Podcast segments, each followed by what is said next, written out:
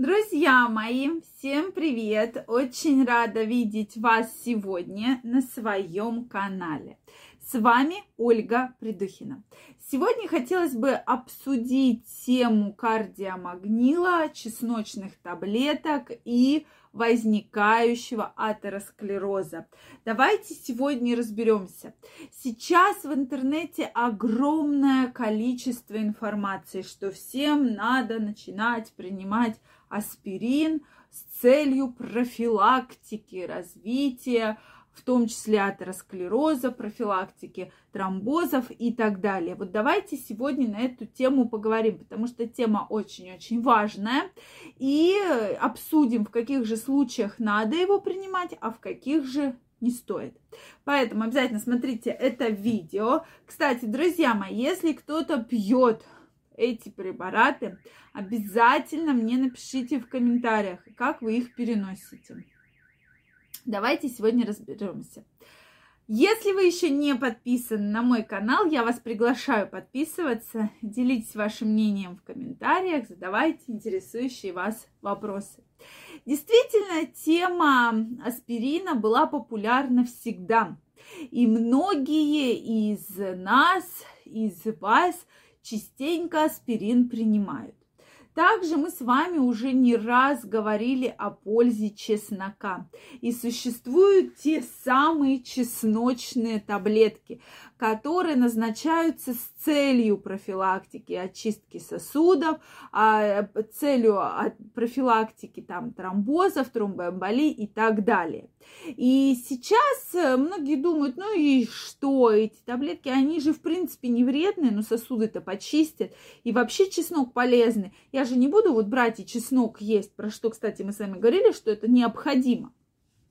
А вот очень удобно возьму вот эту чесночную таблеточку, выпью, да, еще аспиринчика выпью, и все у меня будет хорошо, будет хорошая профилактика. Да, если есть стеноз сосудов э, там более 50%, безусловно, данные препараты назначают. Это я говорю про аспирин. Если же мы говорим просто, что препарат вам назначают с целью профилактики, Э, различных э, проблем с атеросклерозом, тем более, если у вас нет отягощенного анамнеза, то вот здесь уже э, стоит вопрос, так как доказано, что, допустим, аспирин – Э, без, э, опять же, необходимых обследований. Обязательно нужно обследовать кровь, обязательно нужно обследовать ваши сосуды, да. Это крайне важно для того, чтобы уже понимать, что, да, данный препарат должен входить в ваше ежедневное применение, да, и вы его должны прямо ежедневно принимать.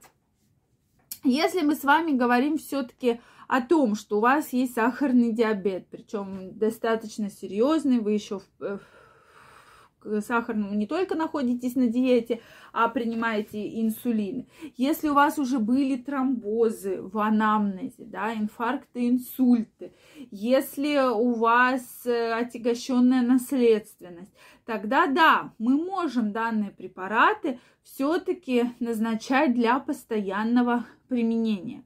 Но все равно мы должны их назначать с огромной аккуратностью. И сейчас все-таки да, рекомендуют э, искать более низкие дозы. Э, почему? Потому что аспирин часто вызывает желудочное кровотечение, которого мы очень боимся. Это желудочное кровотечение еще такое очень мягкое последствие долгого приема этого препарата, да, повседневного, может закончиться в молодом возрасте тем же инсультом, инфарктом, чем угодно. Почему все-таки препарат должен назначаться строго по показаниям? Я вам всегда крайне рекомендую, что если вам данный препарат был назначен врачом, было проведено исследование, да, что действительно вам это можно да, и вам этот препарат необходим.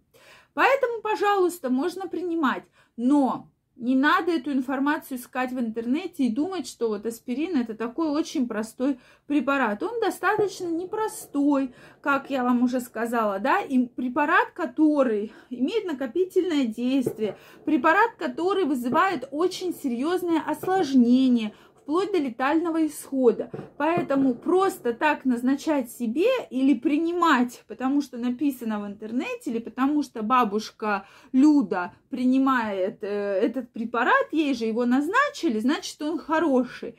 Я вам крайне не рекомендую, да.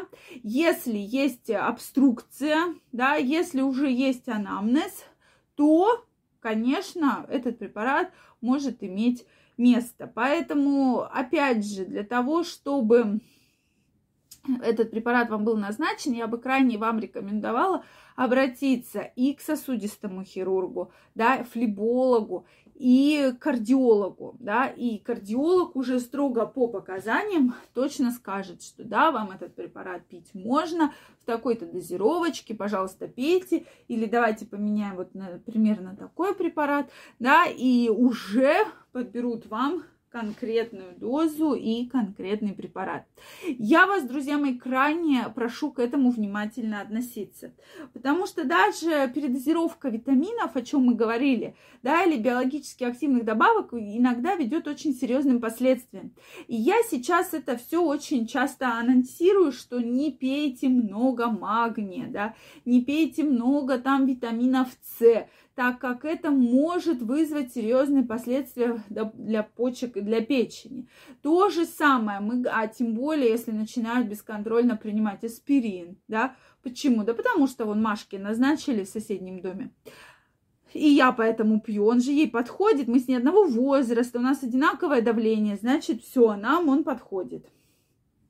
Соответственно, вычитали вы где-то. Не, иногда неизвестно, кто вам дает данную вообще рекомендацию именно в статье без э, там, там Маша Иванова, да, вы же не знаете, кто именно такая Маша Иванова и зачем она вам пишет, что надо аспирин принимать каждый день.